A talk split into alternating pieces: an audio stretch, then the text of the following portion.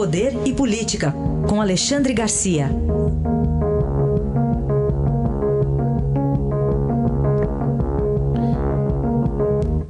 Alexandre, bom dia.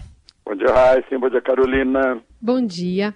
Alexandre, ontem o PT lançou um plano, plano de reconstrução e transformação do Brasil.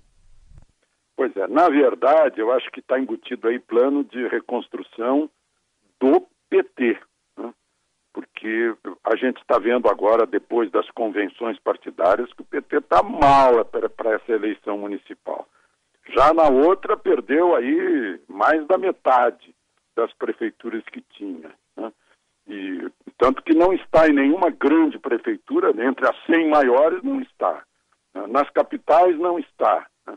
Aí em São Paulo a gente está vendo as dificuldades do PT, né? pelas pesquisas de opinião.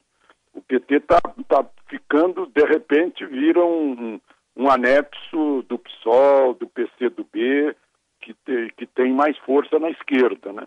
A esquerda mais intelectualizada vai para o vai pro PSOL, para o PCdoB, a esquerda mais fisiológica está aí no, no PT sofrendo uh, pelos seus erros, né? Uma que estava envolvido no mensalão, estava envolvido no Lava Jato, no maior esquema de corrupção que já se viu nesse país, e o pior de tudo, o maior erro do PT foi centralizar numa pessoa. O PT é uma pessoa. Se essa pessoa é, for condenada, como é o caso, né, e ter que responder a, inúmeros processos é, em que é réu, é, anula-se o partido, porque a cabeça a cabeça não, não consegue funcionar. Tem um só. Né? Os outros que talvez estivessem sendo formados para substituir Lula eh, se envolveram também, foram envolvidos no esquema de, de eh, como, como Zé Dirceu, como Antônio Palocci, né? outros preferiram ficar à sombra para não serem vistos. E o, o PT está, sim, numa grande crise. Se a gente comparar o PT que era o partido do presidente Lula, com o PT de hoje, a diferença é muito grande.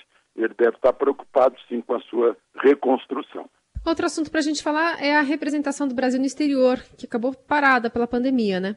Meu Deus do céu, eu, eu fiquei sabendo agora de manhã é que o nosso embaixador em Washington ainda não foi aprovado no Senado, já passou pela sabatina lá atrás mas o Senado não consegue fazer a votação secreta que é necessária para aprovar embaixador. Eu estou falando nos Estados Unidos, mas eu poderia falar em Chile, em, em África do Sul, né, em Israel, em Angola, em na Argentina. Está faltando embaixador, não tem embaixador, porque o Senado não resolve. Ontem fez um mutirão, em duas horas, teria, sabat, teria sabatinado, vai para o condicional, porque 32 uh, indicados para embaixadas, para chefiar representações do Brasil no exterior. Mas precisa da votação secreta e essa não aparece. E isso é um, é um, um como é um, um, um desserviço ou um impedimento, um bloqueio a, ao exercício da política externa brasileira. Outro assunto do dia também, o Tribunal Superior do Trabalho concedeu um reajuste e determinou o fim da greve nos Correios. Pois é, falamos nisso ontem, né? É, eu estava imaginando que com a ausência da presidente, que está com Covid aí no, e está hospitalizada, que saísse algo diferente. Mas não. O, a diretoria dos Correios está festejando esse resultado.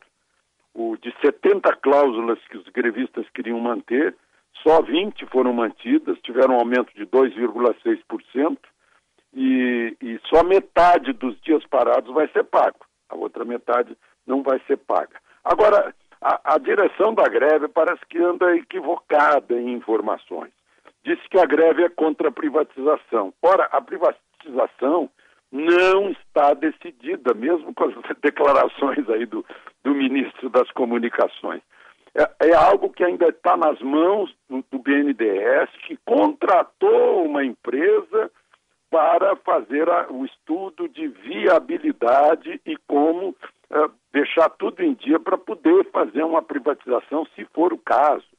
E isso só vai ficar pronto no fim do ano que vem. Então, totalmente inoportuna essa greve em plena pandemia, em que as pessoas fizeram compras sem sair de casa e não receberam o que compraram, porque estão abarrotados os centros de distribuição dos Correios. Nós vamos esperar que a partir de hoje comece, recomece a distribuição de correspondência. Este foi Alexandre Garcia, que volta amanhã ao Jornal Eldorado. Obrigado. Até amanhã. Até amanhã.